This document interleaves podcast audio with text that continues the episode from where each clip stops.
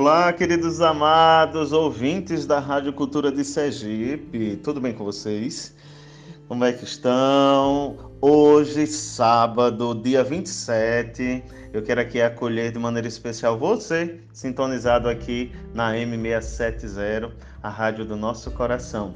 Também acolhendo os irmãos que nos acompanham pelo nosso podcast. Que Deus sempre nos abençoe. Tudo bem, meninos? Pessoal da comunidade Templo Vivo, alô Adriano, Janine, um abraço, viu? E um excelente dia para todos nós. Estamos aqui mais uma vez para a reflexão deste Evangelho da Palavra de Deus, concluindo hoje a primeira semana da Quaresma. Se faz necessário nesse momento a gente fazer uma revisão de vida.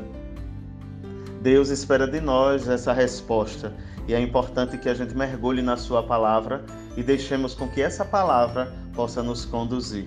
Hoje eu quero te convidar a pegar a palavra de Deus, mesmo já tendo sido proclamado o Evangelho, mas é importante que você pegue uma caneta para que a gente comece a percorrer alguns pontos do Evangelho de hoje que nos chamam muito a atenção. Primeiro, como contexto geral, nós identificamos que nós somos um povo que Deus escolheu para Ele. Nós somos um povo querido e amado. E Deus, sempre na sua providência, Deus Pai, Ele nos conduz num caminho de vida.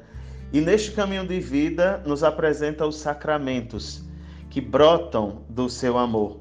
Então é importante que a gente tenha essa realidade na nossa caminhada, esse entendimento mesmo, porque a palavra de Deus ela foi feita para que a gente possa traduzir na vida, entender que a palavra de Deus é aquela que gera vida em nossa existência, em nossa convivência, na celebração litúrgica. E o evangelho hoje, ele mexe com esse lado aí nosso da convivência, do caminho de vida, de promoção de vida, do, de promoção do amor. Olha, você que está aí com o Evangelho hoje, eu vos convido a pegar no versículo 43, quando Jesus diz assim aos discípulos: Olha, vós ouvistes o que foi dito: amarás o teu próximo e odiarás o teu inimigo. Esta palavra que Jesus está citando vem de uma antiga lei. Agora, a nova lei diz assim no versículo 44: Eu, porém, Jesus, vos digo: amai os vossos inimigos e rezai por aqueles que vos perseguem.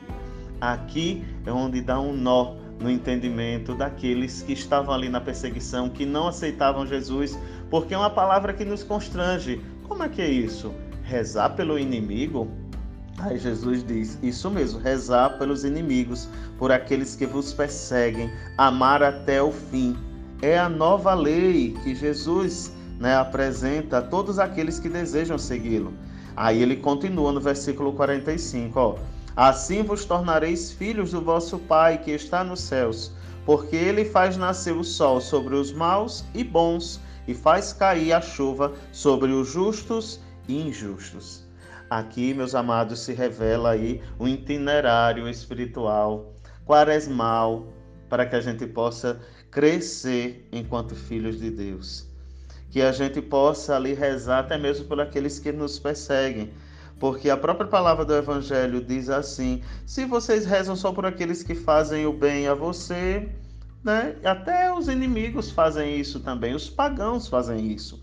O diferencial do cristão é aquele que reza por todos, indistintamente, porque nós não somos perfeitos, mas buscamos a santidade e aqueles que estão ao nosso redor necessitam de oração. E nós também necessitamos desta oração.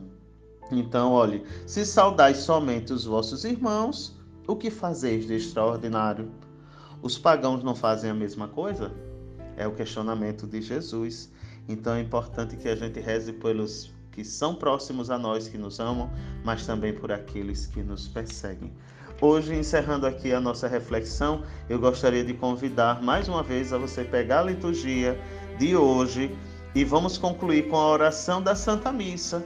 Se você hoje for para a missa, preste atenção que a oração do dia é uma verdadeira né, um verdadeiro bálsamo para nós que celebramos a Eucaristia. E assim eu vos convido a rezar comigo, ó. Convertei para vós, ó Pai, nossos corações. a fim de que, buscando sempre o único necessário e praticando as obras de caridade, nos dediquemos ao vosso culto, ao vosso amor. Amém. Amados irmãos e irmãs, muito obrigado pela atenção. Que o bom Deus sempre nos abençoe. Em nome do Pai, do Filho e do Espírito Santo. Amém.